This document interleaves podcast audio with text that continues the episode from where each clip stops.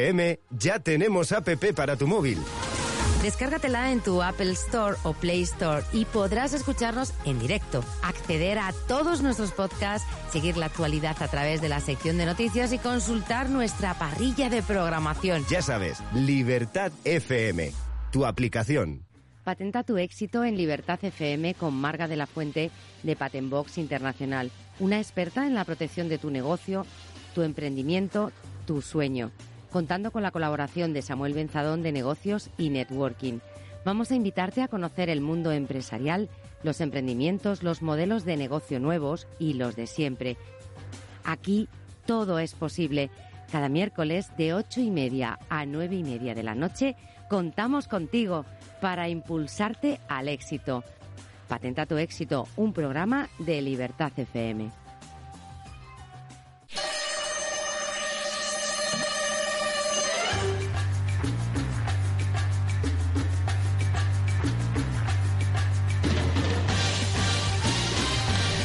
Buenas noches, queridos oyentes, y bienvenido de nuevo a este maravilloso miércoles en el mundo del emprendimiento y del no emprendimiento, porque aquí tenemos siempre emprendimiento, pero de cosas muy distintas.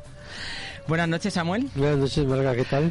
Tú sabes que tenemos yo divina, pero estoy súper contenta porque hoy tenemos un programa con mucho ritmo y de lo más cañero en todos los sentidos. La variedad siempre es súper atractiva como tú ya sabes. Sí, es mejor de hacer muchas cosas y no... Lo que hablábamos antes de, entrar en radio, de la rutina. Sí, hay gente que necesita la rutina, necesita una vida estructurada. Pues aquí no, aquí todo lo contrario. Aquí necesitamos cosas nuevas, muchos necesitamos estar estimulados y conocer muchos modelos de negocio y gente súper interesante que nos va a aportar un montón y que vamos a conocer, pues eso, muchos modelos de emprendimiento y de negocio o de o no negocio, o gente que emprende solitario. ¿Van a dar el cante? Pues yo creo que van a dar el cante y lo que no es el cante, vamos. Va a ser un programa muy chulo. Como decíamos y como anunciábamos en estos días, este programa se pone cuando se llama y se pone el mundo por montera. De la arquitectura, al arte dramático, la ingeniería, la administración y dirección de empresas, al emprendimiento más arriesgado como es la música, el cine, la televisión, el teatro, e incluso crear un sello discográfico o atreverse a ser inventor. El mundo está hecho para valientes y a veces para temerarios, como algunos de los que están aquí, estos invitados que tenemos hoy. Ya vamos a saludarlos directamente. Jordi Mestre, actor, modelo e inventor. Buenas noches. Buenas noches, ¿qué tal? Bienvenido. Aquí estoy, expectante. Bueno, vas a contar aquí, ya verás tú, te vamos a dejar sin información porque te vamos a sacar toda. Vale, ya tengo la cabeza bastante magullada, solo me faltaba esto ya. Bueno, el remate. Hoy, hoy miércoles ya te damos el remate final. Y tenemos a los sexy cebras, José Luna, guitarra y voz. Buenas noches, ¿qué tal? Buenas noches, José, y bienvenido. Gracias, me hallo, me hallo. Gaby Montes, bajo y voz principal. Sí, aquí estoy. ¿Cómo estáis? Aquí está a mi lado, está, ¿eh? Está, sí, sí, está, soy yo, soy yo. Oye, que esto es directo, ¿eh? Puro y duro. Es él. Aquí nada de cosas grabadas ni nada. nada. Aquí a pecho descubierto. Aquí a primera, ¿no? A primera. Pero esto luego lo puedes cortar, ¿no? sí, sí. Todo lo contrario. O sea, aquí, incluso cuando decimos cosas, aquí no hay nada como vosotros en vuestros discos. No hay nada políticamente correcto, nada, todo lo contrario. aquí cada uno es como es. Ole, ole. Como la vida misma. Así ha de ser. Claro que sí. Pues vamos ya de lleno con Jordi primero y luego con vosotros, ¿eh? Jordi, cuéntanos, un actor vocacional desde los 15 años. ¿Cómo nace esa pasión? Y cuéntanos un poco tu historia. Pues mira, yo soy de los que de los que estudié BUP y COU, que ahora ya me, reúno con gente, tengo amigos que me dicen BUP y COU, madre mía, pero tú de qué poca eres, ¿no? y ahí había una asignatura que se llama EATP, que era una asignatura que era una tarde a la semana, tres horitas, y me acuerdo que ofrecían teatro, desconocido para mí completamente, y luego nutrición. Y yo dije, bueno, voy a nutrición, hasta que me dieron un tocho de cómo se alimentaban en el paleolítico, y dije, voy a teatro. Y fui a teatro y el primer año fui apuntador, que es el que, el que chiva el texto cuando se le olvida al actor, ¿no? y me pusieron un 9, creo, muy bien, pero... O sea, que apuntaban muy bien. Sí, apuntaban muy bien porque nadie, nadie se equivocaba, entonces era muy fácil. Y al año siguiente me acuerdo que fui otra vez a hablar con, con Luisa, que era la profesora, y me dijo, este año no va a colar, ¿eh? Este año si quieres hacer teatro te toca hacer un papel. Y me lo pensé y al final accedí. Y había, había un papel que recuerdo que era el asesino de John Lennon y no sé cómo me surgió de dentro en el momento delante de 300 estudiantes, todos amigos tuyos, que yo no sabía ni dónde me estaba metiendo. Y me vine arriba, le pegué el tiro y me salió mirar al público con una sonrisa que provocó que toda la sala empezara a, a- a reírse como locos y tuve una sensación física que dije, ostras, si yo puedo disfrutar de esto toda mi vida, es a lo que me quiero dedicar. Y ahí, ese fue el punto de inflexión. Ahí ya tuve claro que quería ir hacia ahí. Sí, ese O sea fue que el inicio. Ese, dije, esto es para mí. Este es mi mundo. Sí, esa sensación. Era, claro, no tampoco sabía muy bien dónde me estaba metiendo, ¿eh? pero, pero sí, ese fue el punto. Me imagino que un poco duro, ¿no? El mundo este. Sí, no es fácil. No le recomendaría nunca a nadie que no lo eligiera, porque es maravilloso en todos los aspectos, pero es duro. También mentiría si dijera que no lo es. Sí. ¿Estudias arte dramático? O sea, ¿te preparas a conciencia?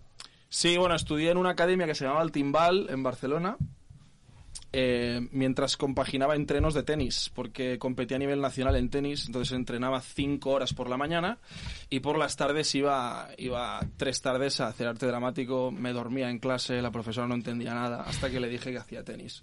Y me dijo, tío, elige una de las dos. O sea, que hacías cinco horas diarias de entrenamiento de Cinco tenis. horas de entreno por la mañana y luego por las tardes hacía tres días semanales de interpretación. Hasta que dejé el tenis y me, y me dediqué a, a- al arte dramático. Entré en el Instituto del Teatro, que se presentaba en 500 personas, entraban 30 y pico. Y saqué yo qué haces, como decir, bueno, voy a probar. Y por sorpresa mía entré a la primera. Y ahí es donde puedo decir que empezó la carrera de, de, de actor. También es que mi padre mm, mm, es como que me obligaba a tener una licenciatura y cuando me dijo, bueno, el Instituto del Teatro este es licenciatura o no, y le dije, sí, papá. Y ahí dijo, este es mi hijo. Este es mi hijo y ahí le dejo que se centre Claro. de lleno para hacerse un buen profesional, Sí, ¿no? Ahora ya puedes ser actor porque estás licenciado y pasas por la universidad. Ah, Sí. claro, y también te formas, o sea, creo que Sí. está bien, ¿no? Yo creo que un poco los padres nos cuentan todo eso y, por cierto, yo también hice Bupico, o sea, que no somos dinosaurios. No, no, no, que va. Yo no me siento un dinosaurio para nada. Lo que que yo- Ah, claro, yo no sé. Nuestro sexy cebra no lo sé. decir, estos de aquí no, Me parece a mí. Me parece que no. Son de la. ¿Cómo se llama? De la. Estamos, de de- la LOPSE, estamos en la ESO, nosotros. De la ESO y de la bachillerato. Claro, claro, claro, claro. Yo Claro. tenía, tenía a Loxe justo un año detrás de mí. Sí, sí. Sí, sí, venía pisando fuerte. No, pero claro, cuando dices Bubico parece que estás hablando de, uy, madre sí, mía. Sonaba, Sí, Cou sonaba sonaba fuerte, sí, sí. Suena fuerte. Suena como un poco prehistórico. Aunque suena, no es suena más difícil, creo, incluso que bachillerato. Sí. Curso orientativo Sí, a la eh, universidad. Es que acojona, ¿eh? Es cuidado. Qué fuerte. Pues luego apareces de repente, te seleccionan por sorpresa como reportero de lo que hiciste en la sexta. ¿Cómo caes ahí? No tengo ni idea. Imagínate mi cara. Me llaman de la agencia y me dicen que hay un casting que está, está publicado online. Y digo, digo, ¿y qué hay que hacer? Dice, pues nada, ir a Madrid. Yo estaba en Barcelona viviendo. Y vete a Madrid y, bueno, pues prueba suerte. Y claro, se presentaron 1.200 tíos. Imagínate, pues vas ahí, haces una cola de no sé cuántas horas y creo que me hicieron imitar a, a Leticia Ortiz, a, no sé si al Rey, y luego hacer ver que presentabas un reportaje, pero todo muy desvergonzado. Me dieron como una pandereta y bailar y cantar. Y al cabo de poco tiempo vi que, que me habían seleccionado entre los cinco últimos. Luego hicieron otro programa que éramos tres. Y, y luego ya, pues por sorpresa mía, pues me, me eligieron. Curioso. Sí, sí. No, eh, la verdad que fantástico. O sea, que tú tenías talento. Pues no sé, lo que no tenía era Prometías, prometías ya. Desde No. los 15 años prometías. Sí, no lo sé, no sé, son esas cosas. A veces vas a castings que son solo un, un tipo y tú y no te sale, y otras veces 1200 tíos y con la varita te toca a alguien y, y te toca. Después en televisión, Centro Médico, donde has estado tres años. Tres años, sí. Sí, sí, sí, ahí de, de médico, Amanda Caret, que le recuerdo con un cariño brutal. Y, y la verdad que ha sido una experiencia muy, muy chula. O sea, ¿Y qué es lo más difícil que curabas en ese centro médico? lo más difícil, yo lo he curado todo. Lo he curado todo. El desamor. El desamor. Oh, es el que ese no desamor tiene casi también. cura, ¿eh? No, es verdad. Bueno, eh, ¿con otro amor? ¿Con otro, Puede ser, puede ser. ¿Con otro amor? ¿Les amor con otro amor? O sea, tiene cura. Lo que pasa es que es un poco más difícil de encontrar, ¿no? En el momento, ¿no? Puede ser. Qué bien. Y cuéntanos, ¿y ahora teatro? Y ahora teatro, es que justo me lo has puesto en bandeja, pero no te quería interrumpir, porque has dicho políticamente correcto y es el título de la obra. Claro, que tiene que animarse la gente a ir a verla. Sí, sí. ¿Que la sí. estrenáis cuándo? El 5 de abril. El 5 de abril. Sí, queda poquito ya. Y, y hacía tiempo que no me ponía encima de un escenario y, bueno, lo estábamos comentando antes del programa, que la sensación es otra. En la tele te equivocas y dicen corta, mm, retómate o, o vuelve a primera. Y aquí te dejan abandonado en el escenario y tira. Una hora y media allí que si te equivocas es que no te puedes equivocar. ¿Es lo más difícil que has hecho, Jordi? Lo más difícil no lo sé, pero sí que es verdad que, que es un proceso totalmente distinto. O sea, tenemos una directora, Yajaira Cofiño, que es maravillosa, y hacemos un análisis del texto de, de arriba abajo que, que luego ponerlo todo encima del escenario es, tienes que ordenarte muy bien la cabeza. Mira, una pregunta que mucha gente se hace. ¿Tú Sí. crees que todo el mundo puede aprenderse un guion? Porque cuando lo ves desde fuera, o sea, tú ves una película, por ejemplo, y ves la cantidad de escenas que tiene que aprenderse, bueno, de manera además natural, que te salga natural, no como leído. ¿Todo el mundo es capaz, tú crees, de aprenderse un guion para un teatro o una película? ¿Todo el mundo es capaz? No lo sé. La verdad que no lo sé, porque una, o sea, aprender solo es una cosa, luego ya está interpretarlo, que es otra historia. Pero yo te diré una cosa, mira, eh, yo cuando empecé centro médico eh, estudiaba los guiones cuatro horas. Por ejemplo, cuatro o cinco horas, porque también pues, estás acojonado, estás nervioso. Y la última época le dedicaba a cada guion 20 minutos.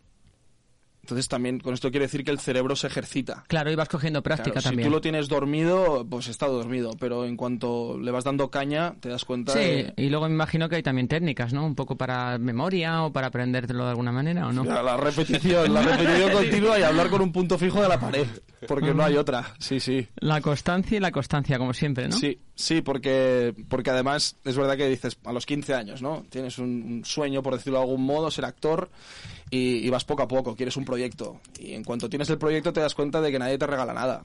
De que lo que tienes que hacer ahí es trabajar, trabajar y trabajar. Y de tu época de modelo, cuéntanos algo. ¿Te ha gustado ser modelo o es lo que menos te ha gustado de toda tu carrera? No, no, no, que va, que va. Es una cosa que, que me surgió por, por azar. Fui a buscar una agencia de publicidad relacionada con el mundo de actor y, y me vio un booker y, me dijo, a ver, acércate. Además, una época mía de estas mm, garrafales.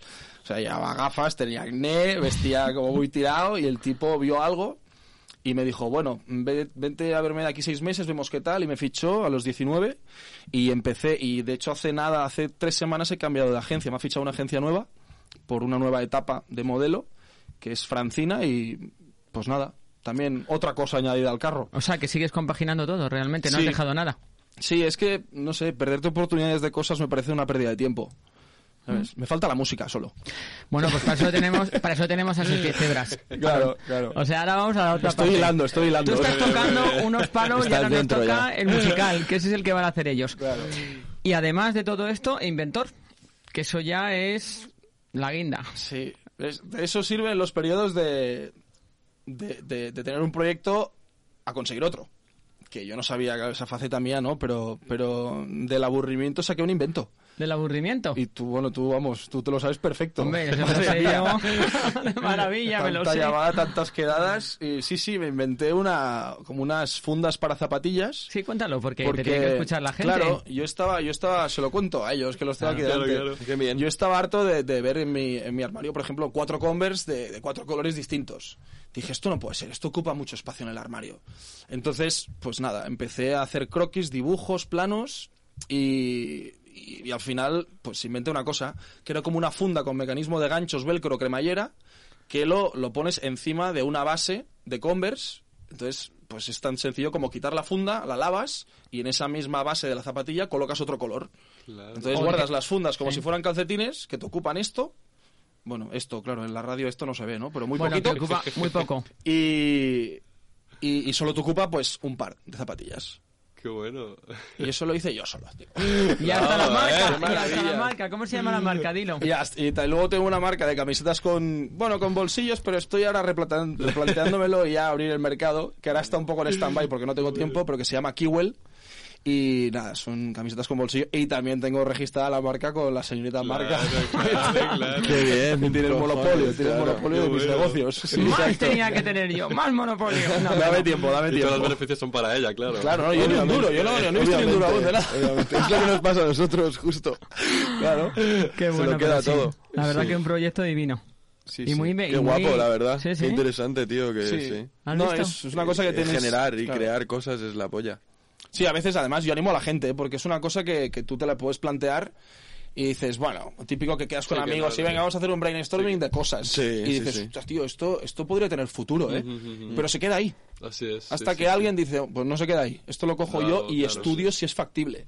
Y así me pasó a mí, pues mira, porque la conocí a ella, porque conocí a su hija, me la presentó y le propuse la idea, la estudiamos y... Que, Marga, eso básicamente resultó- sería lo que, lo que define a un emprendedor en sí mismo, ¿no? Es la acción, ¿no? La acción. Sí. ideas- Es ideas- la gran diferencia. están ahí, Hay un pero- estudio, de hecho, hay un estudio que de cada Eso es. 100 que de cada 100 cosas que se piensan para poder hacer, al final solo hay dos que pueden llegar. Cierto. Sí, sí, sí. Hay como unas Porque la mayoría sí. va- se van quedando en el Sí, camino, sí, el sí. 50 el por ciento se queda en el camino, otros lo intentan pero se paran. Claro, y hay un claro. estudio. Claro, el tema del emprendimiento es cuando ya eres proactivo, o sea, no que lo piensas y se queda ahí, sino que dices, venga, me lanzo, bueno, también vuestro caso, que ahora vamos a, a escucharlo, o sea, que es cuando uno dice, yo quiero esto, se me ha ocurrido una idea, voy a llevarla a cabo y me voy a arriesgar en ella, ¿no? Es un mundo difícil, por eso decía al principio que es un mundo de valientes, ¿eh? porque hay Sí. que tener ganas. Bueno, es que emprender sin riesgo y sin miedo a, a tropezarte bastantes veces no tiene sentido. Tú dices, me has mandado, que te pedí una pequeña biografía, que yo ya la conozco, pero es que eso de la biografía me gusta, porque luego las guardo y me las leo y todo eso. Las cosas están ahí para conseguirlas. Prepárate para la lucha. Sí, bueno, me la inventé en el momento, ¿eh? Pero Pues está muy bien. Era como porque es verdad, o sea, es, es muy, es muy fácil decir, yo quiero ser músico, ¿no? O yo quiero ser actor, o yo quiero ser arquitecto, da igual. Y pensarte que eso va a ser sencillo, o sea, no. Porque la vida no termina en cuanto tú acabas la carrera y te dicen, toma tu título de actor. Yo creo que ahí empieza. Ahí empieza, ahí, Ahí es cuando te das el-. Ahí es la primera bofetada de decir, bueno, vale, ahora he salido de las puertas de la universidad y ahora qué hago. Pues búscate un repre que te consiga audiciones, castings, luego que te cojan, que te seleccionen. O sea, es, es, es una carrera de fondo. Sí. Y bueno, pues lo mismo. Emprender es lo mismo. O sea, todo el mundo quiere tener una marca que triunfe y forrarse y vivir en las Maldivas. Pues no, no es así. No es así. Las cosas van poco a poco y trabajándolas, claro. Pues muchas gracias, Jordi. Ahora te vamos a hacer el test, o te voy a hacer, mejor dicho. Digo te vamos a hacer porque todo el mundo lo quiere oír. Esto no me lo ha dicho nadie, lo del No, test, ¿qué es claro, eso? que lo del test del éxito El test de embarazo, ¿eh? Es una- ya, ya, ya, tío, es que voy a dar positivo y verás. es una, inve- es una invención mía para sacaros más cosas distintas. Vale, vale, vale. A ver. Son preguntas sí o no, cosas cortas, no tan desarrolladas como, como Vale. estas anteriores. ¿Estás preparado? No, pero dime. Venga, modelo, actor o inventor, elige una. Actor. Lo más gratificante de interpretar. Comunicar. Pide un deseo. Es que si lo digo no se cumple. Bueno, pues pide un deseo que se vaya a cumplir. O no, que no se vaya a cumplir, porque lo tiene que decir. Ah, bueno, pues que no se vaya a cumplir. Bueno, pues Claro. eh, el tercero. El tercer deseo. eh, que mucha gente emprenda, triunfe mucho y que vayan todos a tu oficina. Qué bien. Oye, esos son tres deseos, qué maravilla. Muchas Y Que gracias. Sexy Cebra sold out en todos Bueno, los. Bueno, te veo eso seguro. Aquí los que estáis... Cumplido, cumplido. Vamos a Y de ver. Raskis yo también, que me vaya guay. Vamos a ver. Aquí estáis un ejemplo de personas de éxito. ¿Cómo se llama este programa? Patenta tu éxito. Eso es. Quiere decir, patenta tu éxito como persona. No es que lo patentes conmigo, que si lo patentas conmigo tampoco está mal, pero Eso, vamos. eso que te llevas también. Y además, ¿habéis escuchado la sintonía del programa? Buenísimo. Misión Misión Imposible. Imposible, sí, ¿Por qué? ¿Por qué hemos elegido? Porque no hay nada imposible. Claro. Pues sí. Claro. O sea, la música que pasa buena, con Tom Cruise, que le ponen misiones imposibles y las termina todas divinas. Pues esto es lo mismo.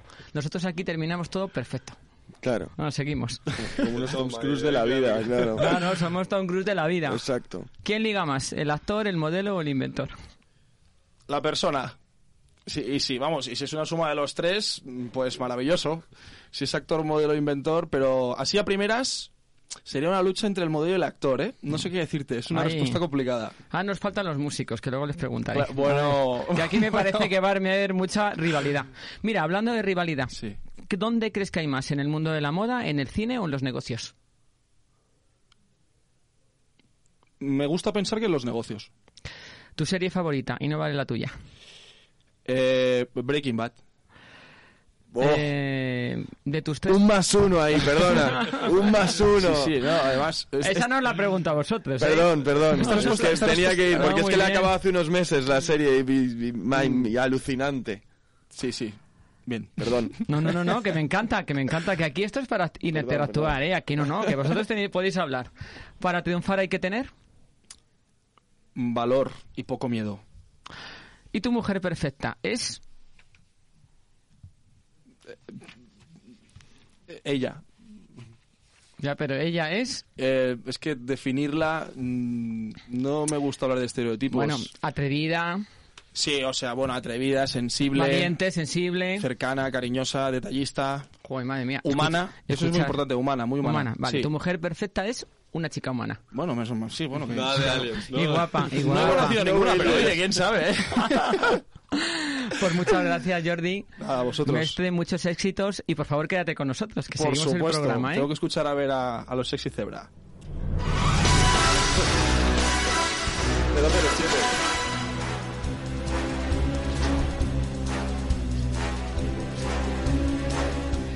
Y ahora Samuel y sus noticias del mundo del emprendimiento.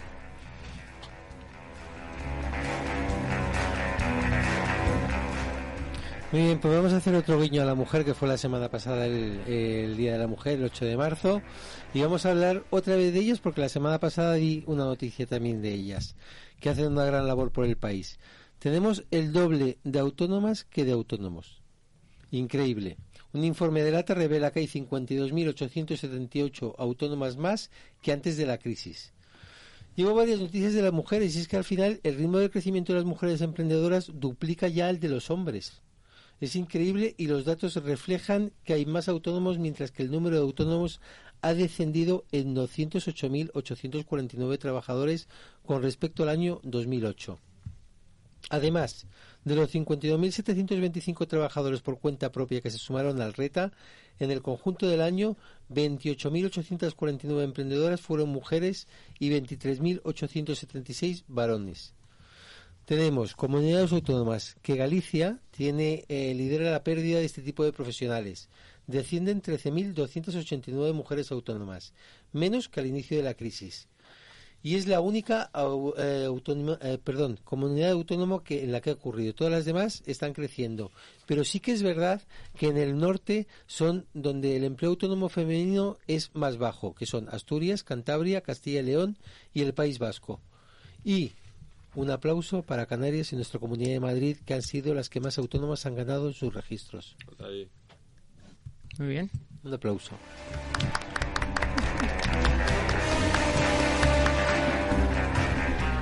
Bueno, pues ahora ya nos vamos con nuestros chicos de Sexy Zebra.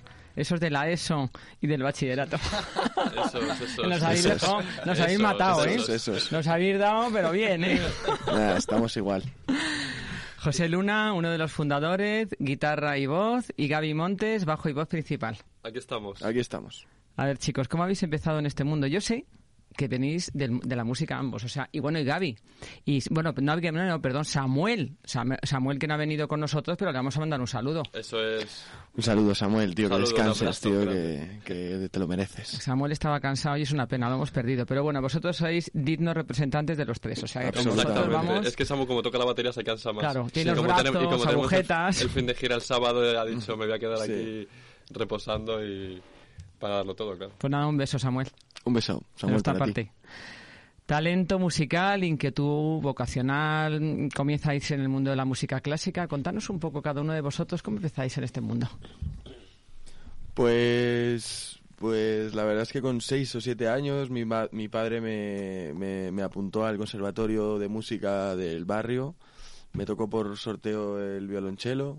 Empecé a tocar el violonchelo. Me, me gustó. Y mi profesor, que me acuerdo de él perfectamente como si fuera ayer, se llama Miguel Rosell. ¿Te acuerdas de él, tío? Puto amo. Un argentino eh, me dijo, chaval, tú tienes que irte de aquí. Y Eso, esto, pero con acento argentino, ¿vale? Imaginaros. Eso no me lo habías contado. Eh, Tienes que irte de aquí. Y entonces me metieron en el Conservatorio Profesional de Arturo Soria, que toqué el violonchelo ahí como 10 años, hasta que tenía 18, justo hasta acabar mi COU, eh, bachillerato. Y después de ahí ya dejé la música porque la decisión era irte a hacer el grado superior, que eso ya es estar pues parecido a lo del tenis, ¿no? Yo ya estaba estudiando bueno, yo no, porque no estudiaba, pero estaba, tendría que estar estudiando muchas horas al día y yo ya no, no estaba dispuesto a ese sacrificio humano. Y dejé la música clásica y en ese momento nos pusimos a hacer rock y hasta hoy. Me imagino que es súper difícil el violonchelo. Es un instrumento muy Como complicado. todo, a mí me parece un instrumento precioso. Sí, pero yo creo no, que todos no es los de especialmente complicado. yo creo que todos los de cuerda pulsada que no tengan así como los trastes que tiene la guitarra sí que requieren como cierta destreza y cierto oído, pero yo creo que todos los instrumentos musicales, hasta tocar unas castañuelas, tiene un arte brutal. Sí, pero fíjate, por ejemplo, el violín te pasas años hasta sacar realmente una nota Sí. que suene bien. Y el yo creo que más, pasa eh, igual. sí, la realidad es que no sé si son más difíciles o más complicados. Yo creo que son- hay instrumentos más agradecidos que otros. Por ejemplo, el piano te sientas, das una nota y siempre suena igual, ¿no? Entonces eso es muy mucho mucho más fácil que te suene bien rápido.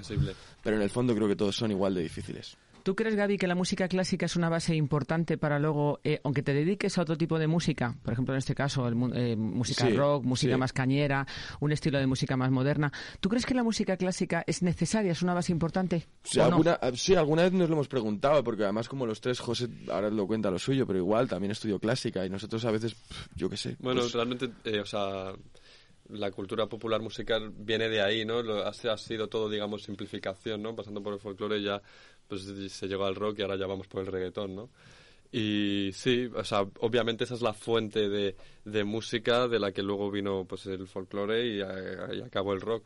Es Ya, y quizá la capacidad de, de no, también... yo creo que no aplicamos cosas directamente al Mm. cuando ahora nos ponemos a hacer una canción, pero estoy seguro que todo ha quedado ahí. Claro. O sea, ese empape de 10, 12 años musicales en los que cada uno tenía que hacer como pues su función. Claro, y también y- aprendes solfeo, también Esto- aprendes acordes, aprendes eso- notas. eso- Sí, seguro. como dice Gaby, luego no lo Claro. aplicas directamente y no estamos pensando en el ¿No? nombre de las notas ni Sí, las pero te, me armonías. imagino que en la cabeza lo tienes, esa información, sí, ¿no? Como dice Gaby, el empape lo tienes, pero yo ahora no lo aplico. No, no siento que esté aplicando nada de lo que aprendí de música clásica, pero estoy Además, convencido fíjate que, tiene- que siendo músicos que hemos pasado por conservatorios, somos más del equipo de, del corazón que el de la técnica, ¿sabes? Mm, Sí. curioso. que somos un grupo que sentimos Sí. pues que es que la música al fin y al cabo es expresar Que con la voz y con el instrumento que tienes en la sí. mano y a veces algo mucho más sencillo puede transmitir mucho más que pues que un cual- virtuosismo exagerado que a lo Sí. mejor no tiene nada que ver con, con el alma. y eso Y tú, José, cuéntanos cómo empiezas. Eh. no pues yo un poco como Gaby igual mis- nuestros padres nos metieron a mí y a mis hermanos ahí a la escuela de música y empecé con un violín, violín pequeño no me gustaba mucho y ya llegué Tocaba después- fatal el violín en el caso. Es que el violín es fatal. Bueno, es que yo conozco gente con tres años de violín y cuatro y es horroroso. Es el mejor guitarrista del mundo, pero el violín lo tocaba fatal. Yo me acuerdo el, el, el, el- ¿cómo era? El Noche de Paz en mi casa con siete años y era cállate. No, pero es que a Gaby se le, se le daba muy bien. ¿Qué va? Y luego ya llegué después de un verano a clase y yo, uff, qué pereza, no he estudiado nada, tal.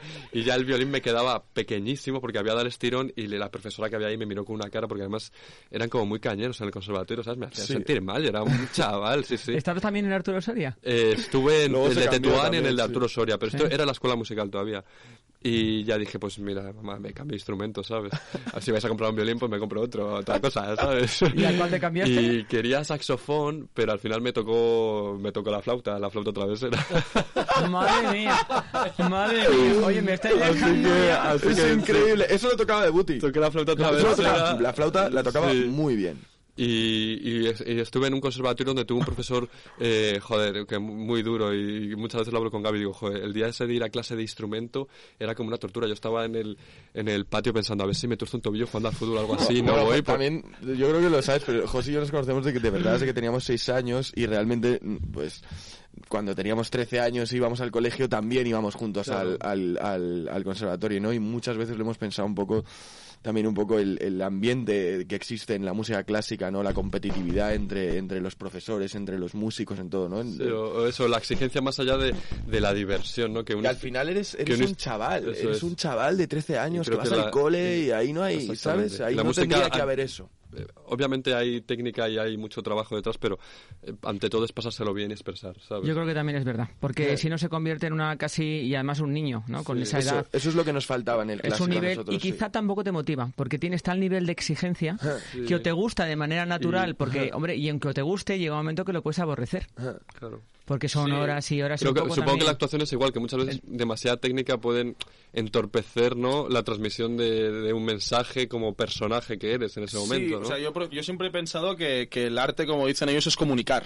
¿Sabes? Y, y la cuestión es que tú comuniques algo, porque no es una cosa que se haga banalmente. Tú no haces un espectáculo teatral para no decir nada. Lo que pasa que mm, también mola que a veces cada uno entiende algo, pero tú como, como actor tienes algo que, que traspasar. Y es verdad que en el, aquí porque no hay nadie que se dedique al mundo del baile, pero el baile también requiere una disciplina claro, que claro, es exagerada. Entonces como un chaval de 12, 10, 14 años le va a coger cariño a una cosa donde le están metiendo presión cada día. Bueno, incluso el baile lo que te hace es que hasta físicamente te destroza, porque terminas con problemas articulares, los pies destrozados, o sea que el baile... el, el arte ha de ser liberador sí. Y, y cuando se te constriñe, pues es como la vida, uno se, se bloquea y muchas veces estás poniendo barreras a la comunicación y a la propia expresión, ya sea vital o encima de un escenario de, de una persona, ¿no? ¿Os ha compensado?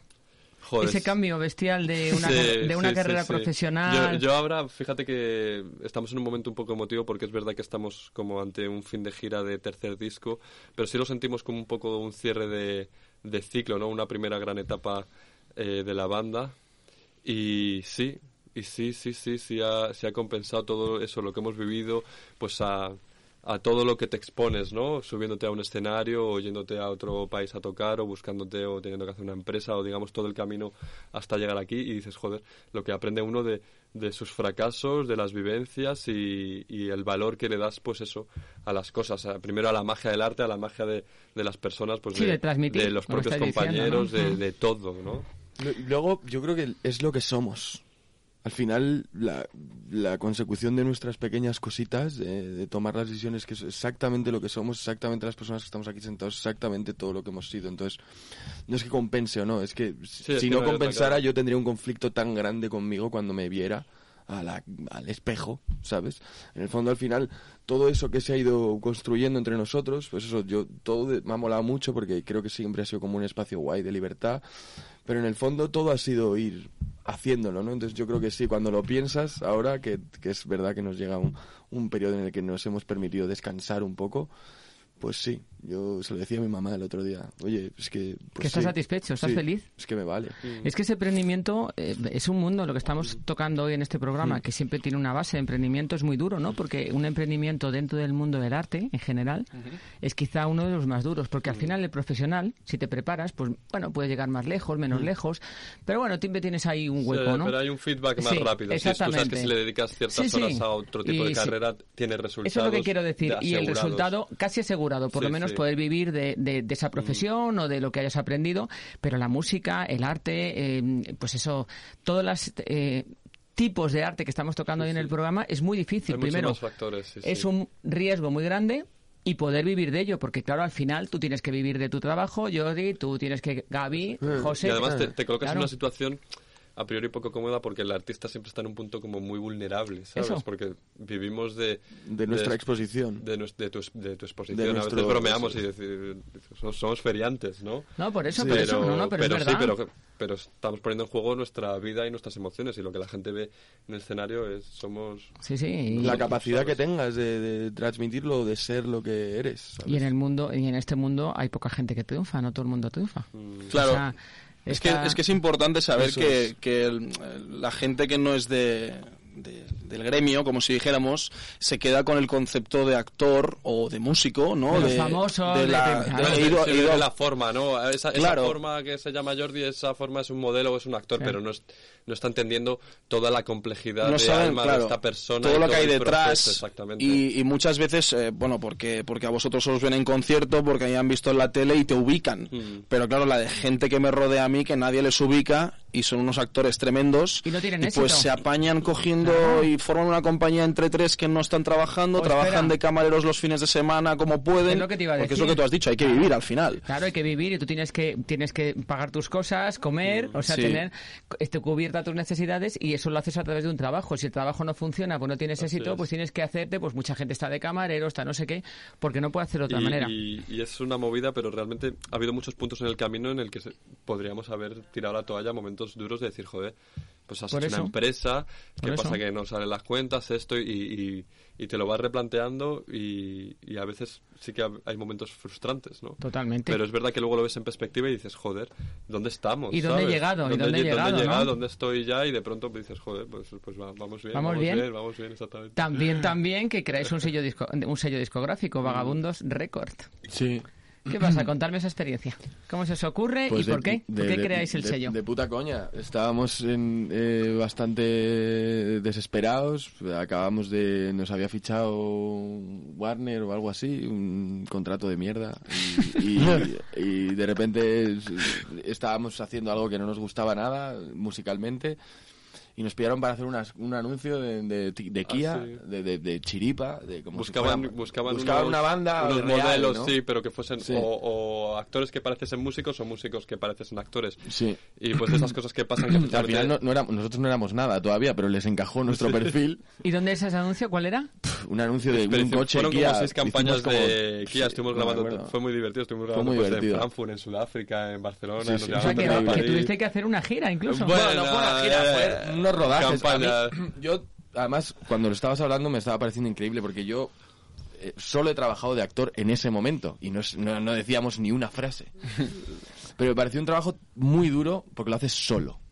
Eso me pareció muy duro, muy duro. O sea, porque la batalla del arte de José y Sí, mía sí. siempre ha sido juntos. Y, y- y el mismo proceso que yo he vivido con una banda, vivirlo con solo, me parece que tiene mucho mérito. Entonces, bueno, después de ahí, pues nos, nos pagaron un poco bien y entonces de repente hicimos, vamos a hacer un, vamos a hacerlo esto como nos Todo esto que hemos ganado, pues vamos a Todo tirarlo, esto- todo a esto que- tirar- todo esto vamos a- vamos a- eso, eso suele pasar, ¿eh? y, Claro. y desde entonces pues sacamos ya nuestro primer disco que tuvo pues un éxito muy relativo pero ya empezamos como a ser una banda independiente y nos pusimos a hacer conciertos y sacamos otro disco y más conciertos y, y ya empezamos a molar más y Sí, hasta hoy sí que vemos diferencias respecto a otras bandas que nunca, siempre hemos ido por delante de nuestras posibilidades. Muchas veces con la lengua fuera. hemos ido, pero- busca- hemos ido buscando hemos ido buscando pero, pero ha sí. hecho mucha gente lo mismo, pues eso, bandas de Madrid, no, pero ¿cómo lo hacéis, sabes? Y es- dices, pues, ¿por dónde empiezo, sabes? Yo cuando eh, era un chaval y empezaba, pues no esperaba que a, a ser un grupo con repercusión para ir a tocar a otra ciudad, cogíamos el coche y... Yo creo que pasa y- una cosa con el arte también, y seguro que sabes que, que, que Jordi lo sabe también. Es como, digo, yo tengo una sensación de que al final los que son artistas o los, las personas que nos dedicamos al arte, es como que no queremos hacer cosas fuera del arte. Nos parece como, como un trabajo muy complicado o muy aburrido, ¿no? Entonces lo normal es como tú generar tu arte y luego quedarte un poco a que eso, a que eso, a Sí, que pero, eso fructifique. sí, pero ¿no? ¿sabes qué pasa, Gaby? Que yo creo que eso es precisamente la, la vocación. O sea, uno está Claro, cómodo lo que te iba en a lo que decir te que- sale del corazón. es, o sea, es. tú puedes hacer todo. Todo es en un momento determinado. Si tenemos que vivir, pues claro, si tú, pues yo qué sé, pues no te gusta ser camarero, pero tienes que comer, pues tendrás que ser camarero hasta que encuentres tu lugar.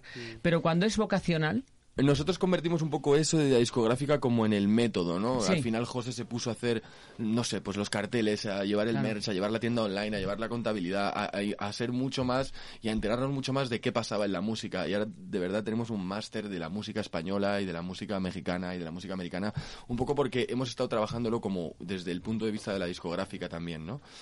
Y creo que justo eso en el, en, el, en el arte o en el emprendimiento del arte es lo que nos suele faltar a, a la peña que nos dedicamos al arte, porque es verdad que es más complicado y se lo dejas a managers, a gente. Sí, ahí voy a haceros una, ahí voy a haceros una, un vamos, voy a hacer una observación. Sí.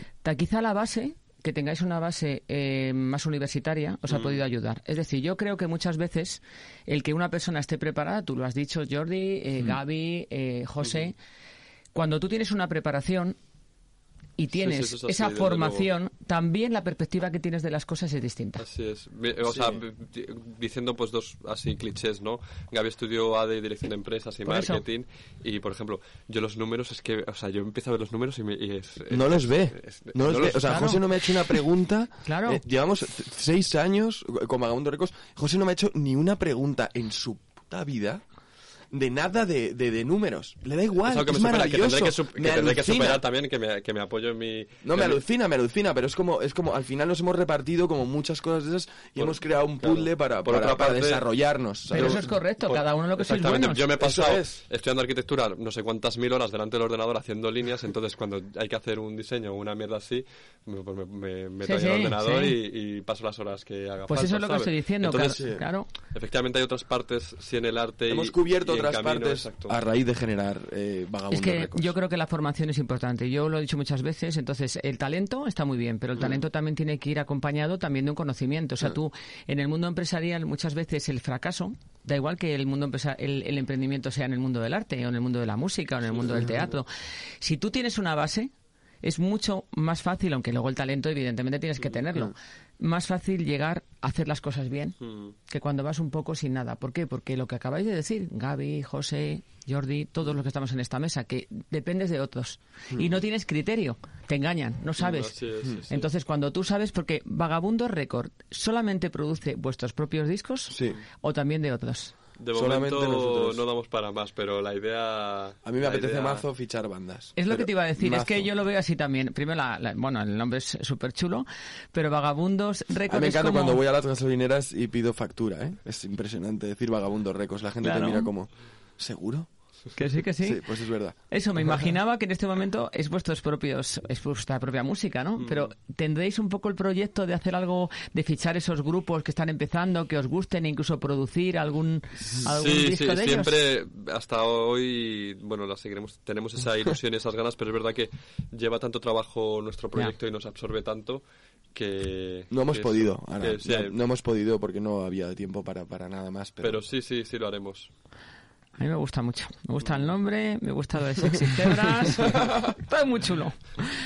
Contarme vuestro, ¿cómo veis el futuro? ¿Qué os gustaría? ¿O qué? Yo sé que eh, vais un poco sobre la marcha, me lo habéis dicho, que lleváis un tiempo demasiado intenso. Yo me imagino que el mundo del espectáculo te destroza mucho físicamente y mentalmente porque tienes que estar muy al nivel, tienes que darlo todo, en el caso de, de- de vuestras profesiones. Pero ¿qué os gustaría para el futuro? ¿Tenéis algún proyecto, algo que os apetecería hacer relacionado con, con vuestras producciones musicales? o Contarme algo. Bueno, Un adelantito. Sí, como te decía, estamos en un momento que sí, después de, de, de haber ido pues con la lengua afuera, pues es que hemos, digamos, eh, ido tomando todos los proyectos que se planteaban, ¿no? Pues como comentamos, giras eh, en Estados Unidos, giras en México, vuelta a España, volver a ir, muchos viajes y, y mucha locura, por así decirlo. Y ahora estamos en un momento que, que nos apetece no saberlo del todo. Obviamente sabemos que viene un descanso y, y que vamos a lanzar otro disco y como siempre pensamos ese será el disco definitivo.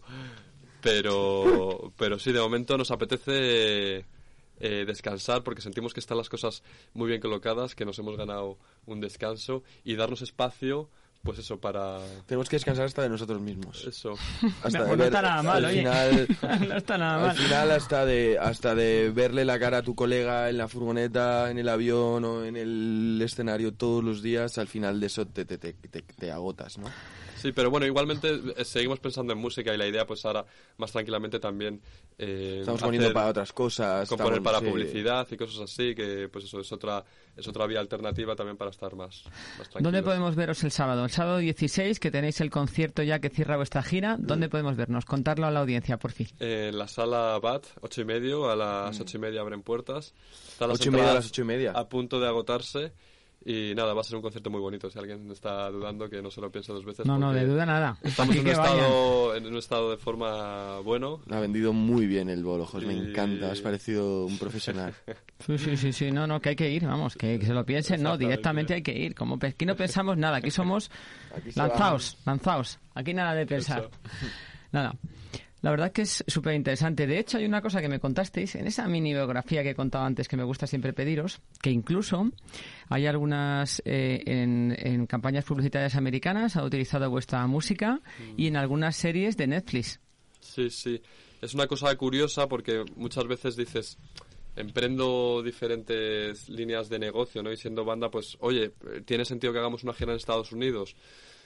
Pues aparentemente no es muy rentable, pero ¿qué pasa? Que luego de pronto estás en la oficina de Universal de Nueva York, conoces personalmente a la gente y de pronto eh, te ve pues uno de los directores generales pues tocando en un concierto y de repente, oye, que hemos metido tu canción en un tráiler de Hollywood, que oye, que hemos metido tu canción en una campaña de T-Mobile, oye, que estás tu canción sonando en una serie de, de televisión de América. Es una cosa que no hemos trabajado, la verdad. Pero que no hemos- que os no, ha llegado como un que no hemos ¿sí? trabajado en el sentido de vamos a componer para esto. Sí, que no has nosotros nos hemos, promocionado senta- en ese nosotros sentido, nos hemos sí, sí. sentado a componer nuestros temas y de repente pues han entrado ahí. Ahora justo en- la semana pasada nos confirmaron otra de una serie nueva que se, que se llama Whisky no sé qué y el Club de Cuervos de Netflix. Ahora de repente, pero son nuestras canciones, entonces es una parte que nos encanta. A mí me gustaría mucho primero tener las imágenes y luego componer, ¿no? Pero de repente no ha sido así.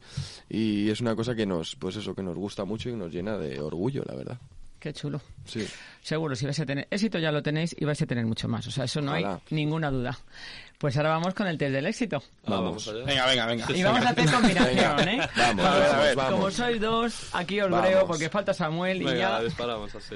Vamos. La palabra clave para llevarse bien en grupo. Respeto. Amor. Amor, cierto, cierto. Hombre. Un vicio.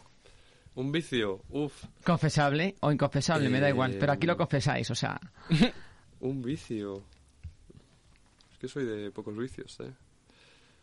Madre mía, una banda musical que les cuesta decir un vicio. Yo no yo- Pues yo voy a decir, se lo estaba contando a Gaby, mi rutina no perdono... Tío, es un test. es un test, un, un Fres. vas- un vaso de agua con limón según me levanto. ¿Muy bien? ¿El Yo tuyo? follar.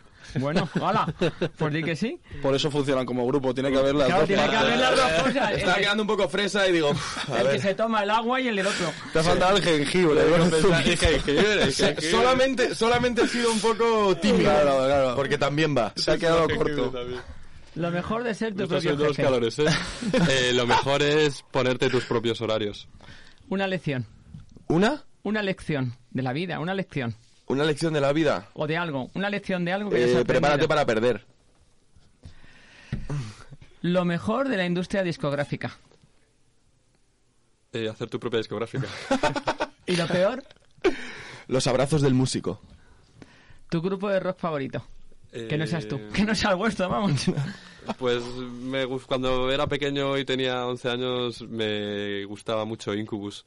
Y la primera canción que me aprendí a la guitarra fue de Incubus y sí, les tengo mucho cariño. ¿Y el tuyo? El mío, eh, además, el, el de él también, pero no lo ha dicho. El concierto que nos... igual, la, la sonrisa de tu actuación del hotel, de, digo, la actuación del colegio, cuando te reíste y todo el mundo te Sí, aplaudió. claro. Lo que nos cambió a nosotros la vida fue 2003, los Red Hot Chili Peppers en el, Ostras, en el, tío. en el Palacio Vista Alegre. Íbamos allí con 14 años y pensamos, ¿qué es esto? Y ahí decidimos hacer una banda. Pensamos, ¿Qué es esto? O sea... Es que sí. la pregunta no era para mí, pero es mi grupo favorito. Sí, ¿verdad? Yo tenía aquí desde el principio Red Hot, de toda la vida. No, también te dejo pues ver nos cambió la vida, Eh, nos cambió si puedes, mucho la vida. el sábado, tío. Sí, Sí, sí, sí, sí, sí. Te va a gustar. Vale. ¿Qué, os, Vale. ha- qué os hace distintos? Eh, distintos es que todos somos distintos, entonces solo hay Ser que ser, únicos, ser, ¿no? ser uno mismo, exactamente. ¿El genio nace o se hace? El genio se hace. Una fórmula para ser feliz. Eh, Querer pocas cosas. eh, ser verdad. Y tener un sello. Tener un sello discográfico importante. Están aquí con la poesía romántica, pero vamos, este es el sello. La ¿Quién es- libertad. ¿Quién es el más creativo de los tres? Yo, va- José. no, Yo creo que José. Se, se distribuye, es de- está muy, muy equilibrado. La fórmula de triunfar sin morir en el intento.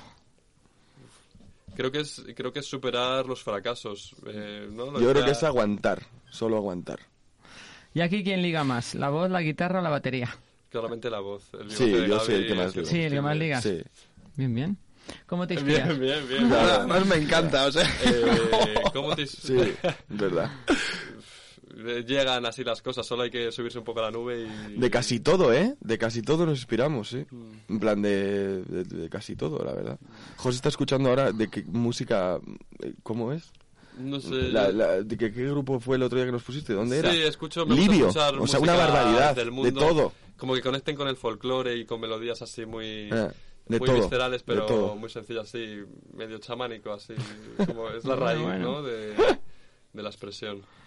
¿Os habéis sentido alguna vez acosados por las chicas? La verdad. Eh, Sí, sí, yo tengo que decir que sí. Tú dime también, Jor- Jordi. Yo, eh, un poco en. La verdad, en ¿eh? la- No- no me seáis ahí comedidos. Es que a mí me pasó en, en- Voy a ser rápido, ¿eh? Porque es su parte de entrevista, no quiero aquí No sé que te interrumpir. la vas a comer la de Pero ellos, no, ¿sí? cuando. Es verdad Por que cuando, cuando entré en Sé lo que hicisteis, sí que llevaba dos semanas de programa y coincidió que me fui a un festival de música que es en Murcia, que se llama el FIP. El FIP. Y, y me acuerdo que teníamos el apartamento igual a 300 metros o 500 del festival y yo iba a mi libre bola. Yo pensaba, digo, es que ni me había planteado el tema de que estaba... Y la verdad que sí, sí, o sea, si no me llamaron 500 veces en 500 metros, sí era un poco, un poco, no agobiante, porque no es la palabra, pero un poco extraño. ¿Y tú, José? Bueno, Gaby creo que ha mentido. Bueno, no, obviamente ha mentido porque yo lo he visto muchas veces muy incómodo. Eh, pero sí, ya, y de chicas y de chicos, ¿no? A veces la gente sí como ese punto de, de objeto no está Sin viendo a la intención persona y de sexual, pronto- ¿eh? o sí, sea, sí. Con, con una intención como De pronto- simplemente como de, de consumir tu persona, ¿no? Sí, sí, de, de, de, de buscarte, como eres ¿no? mío, como eres de- mío. bueno, de, sí. Sí. Sí, de, Eres de- algo de- público. de- de acapararte, Sí. ¿no? O de pronto sentirte invadido, pues yo que sé, estás en el camino tranquilamente o en otro espacio y de pronto que te invaden el- tu espacio personal de una manera brusca.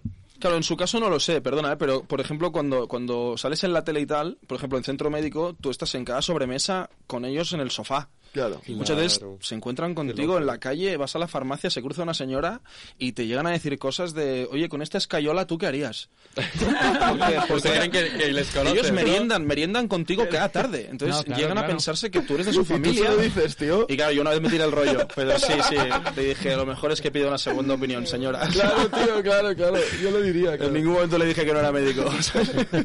Qué bueno. Tu público perfecto. El público perfecto. Mm, el nuestro. Yo es que no podría, yo el otro- no me acuerdo que se lo dije, es que jamás podría, Definir un público perfecto. no podría tener la osadía de definir cuál público No, es mejor que si- otro. si hay El un público que quiere es ver público. algo El es- público es público y es El tan que os quiera, partícipe del el arte que os que quiera, tú. ese, y el el que que no os nos quiere. quiera también. Bueno, hombre, pero el que A no... mí me ha hecho casi más bien el público que no me quiere y que ha expresado su porque si le gusta no le, es imposible que le gustemos a todo el mundo entonces todo el público es necesario Que además es absurdo, ¿no? No hay que gustar a todo el mundo. Mm, ¿Por es imposible. Es. Y además incluso... Esto eso- sería malo, sería malo. No, de hecho además- como te ocupes de, de- como te ocupes de eso no te gustas ni a ti Pues la verdad es que sí. Y contarme una cosa que me interesa mucho, y esto ya salimos ya del test del éxito. Muchos grupos, porque además acabo de ver la película de Queen hace unos días, que me gustó bastante. Está muy ¿Os ha gustado? sí ¿Os ha Sí. gustado? Sobre todo al final. Eh, le decía lo La que parte, de, perdón, la parte del concierto final a mí me pareció una maravilla. Sí, sí. ¿Por qué muchos grupos de música, sobre todo, por ejemplo, tu trabajo es individual, pero el vuestro no es individual? Sois Sí. tres componentes en el grupo y tres fundadores del grupo, o tres cofundadores. ¿Por qué muchos grupos musicales eh, terminan mal?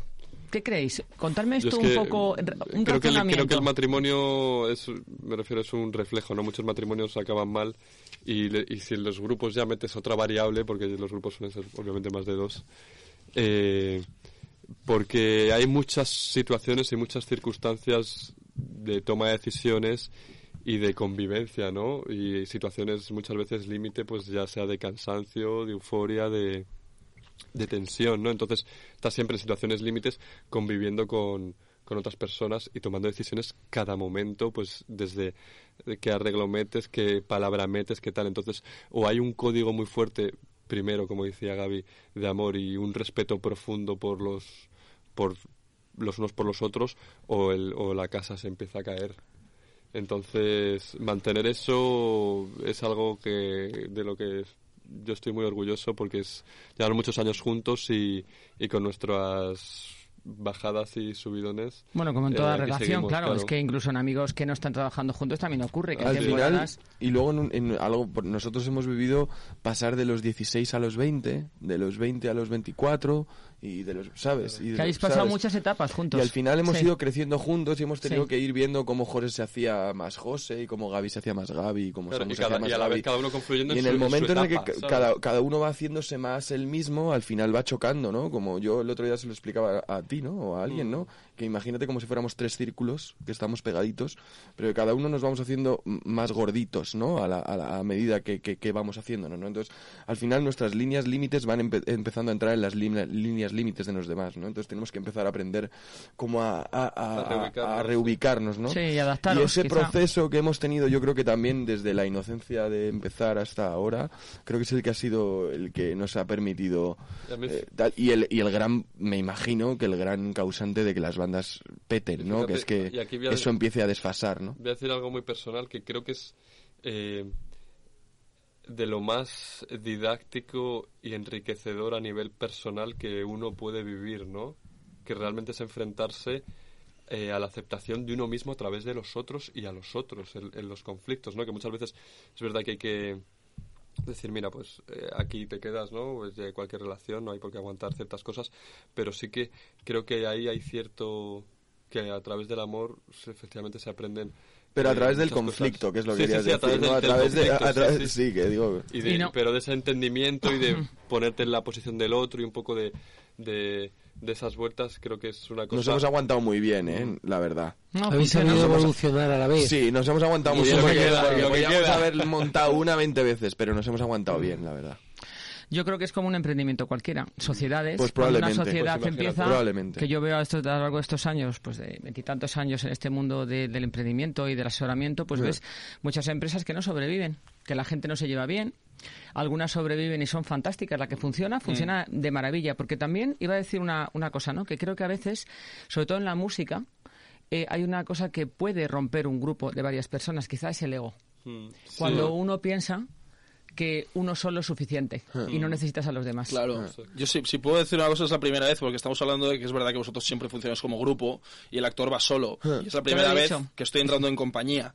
Y es la primera vez que, que es como que tiene la sensación, somos cuatro actores, Marco, Lucía, está Raquel y, y yo, ¿no? Lo está Yajaira, directora, y Sandra Toral, que es la productora. Y, y somos cuatro actores y es que no hay fallo. O sea, y lo hemos hablado mil veces, como uno de los cuatro mm, tenga un carácter un poco complicado y tal, eso se Sí, va... o un afán de protagonismo Claro, sobre los demás. uno está más flojo, pues se le arropa. Que uno Así tiene es, problemas, se le arropa. O sea, que imagino que yo llevo tres semanas ensayando, es, pues imagino eso. que debe ser eh, siempre es. ceder un montón, ¿no? Sí, y sí. estar ahí para ayudar, claro. O que no pises al otro, que por eso el ego, que tú te creas que eres más que los demás, que lo haces mejor, Mm, claro. que tienes ma- mayor afán de protagonismo, que a veces es algo que nos hace con maldad. O sea, simplemente sí, sí, sí. es Mm. algo del día a día. O sea, que tú pues sí. estás funcionando y de repente, ah, pues yo es que esto lo hago tal, es que yo debería tal. Entonces eso yo creo que muchas veces puede Sí, romper sociedades. Ya no digo en el mundo de la música, Es en que todas. incluso, incluso sí, en el, en el eso, ¿no? En el, en el, en el ego de otra persona puede haber amor, ¿no? Si yo veo que, por ejemplo, José, que es un ególatra absolutamente, ¿no? De diario, no, es broma. No, pero que, que si yo veo que, que ahí está su lugar, ¿no? Si ese es su momento, si, si ahí es donde él tiene que brillar, los demás tenemos que tener la lectura de que brille él en ese momento, ¿sabes? Sí, sí, incluso claro. el, el ego no puede faltar en eso, ¿sabes? Pero tienes, tenemos ese que es un ten- positivo. Eso es, tenemos que saber Sí. Respetarnos y admirarnos en, en, nuestro- en No, y dejar a sitios, cada ¿no? uno su momento Sí, de gloria. es que tampoco... me refiero al juego con el fútbol, saber cuándo Tu lugar, uno cada da uno el tiene paso, tu saber lugar. cuándo te tienes que quedar defendiendo y callado. Y sí que, no es tan importante. sí que en esa dinámica Mm. ya apren- sabemos qué lugar ocupamos cada uno, cómo hacemos las cosas y ahí pues eso, cuando yo me tengo que apartar para que salga Gaby a dar la cara, pues cuando me toca a mí sacar una sonrisita por aquí o cuando le toca a Samu ponerse más serio por acá y así nos vamos manejando. Es una interpretación, se llama dar el foco. Que es tan es. importante el que lo tiene como el que lo da. Efectivamente. Ya está. Pues sí, como hacías tú cuando tenías en el colegio, que eras el que contabas ahí. Ahí tuve el foco, ahí tuve el foco Ahí y el foco me hizo ver la luz, sí. Pues antes de despedir el programa, una última pregunta muy rápida. La música que menos os gusta, el tipo de música que menos os gusta, ¿cuál es? Eh, joder, esa, ese, met- o sea, ese meta- no sé, tiene muchos nombres, esas metales, eso ¿Metálica? gutural. ¿Y por meta- No, no, eh, me- esa- no. eso ya, metalero al máximo nivel no, no me gusta. Bueno, pues muchísimas gracias. Ya despedimos el programa. Antes Samuel va a dar los números de contactos del programa para quien nos quiera escribir. Ha sido una noche divina con vosotros, chicos. Igualmente, muchas pasado muy gracias. bien. Yo igual, un ¿Ahora habéis placer pasado total. bien? Sí, Sí. señor. Bueno, Muy bien. Pues muchas gracias y espero que vengáis otro día a contarnos más cosas. ¿eh? Eso es. Cuando nos invites, Que hay mucho que aportar aquí, ¿eh? ya sabéis. Y dar, mucha, y dar mucha caña. Eso Ese es. mundo por Montera hay que ponérselo por lo menos más de una es. vez. Más de una vez. Pues mucha- muchas gracias. Samuel, por favor, da los contactos. Voy, voy a ello. Si queréis escribir al programa y hablar con Marga, patentatuexito.gmail.com y si queréis escribirme a mí, comunicación arroba negociosynetworking.net. Por supuesto, subiremos rápidamente el podcast, que está mucha gente esperándolo. Lo compartiremos con todos vosotros. Ahí pondremos todas las redes sociales de todos nuestros invitados para que vayáis a los conciertos, a la obra de teatro, les sigáis en redes, etc, etc, porque vale la pena estos chicos, ¿eh? que son la pera, o sea, son la bomba. Ole, muchas gracias. Gracias a ti. Muchas gracias, buenas noches y queridos, os esperamos el próximo miércoles, ¿eh? No nos dejéis. De. Chao. Luego...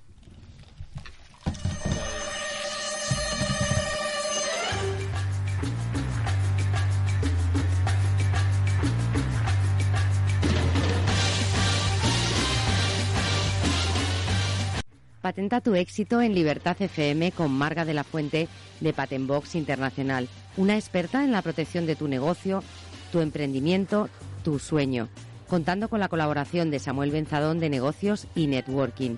Vamos a invitarte a conocer el mundo empresarial, los emprendimientos, los modelos de negocio nuevos y los de siempre. Aquí todo es posible. Cada miércoles de ocho y media a nueve y media de la noche contamos contigo para impulsarte al éxito. Patenta tu éxito, un programa de Libertad FM.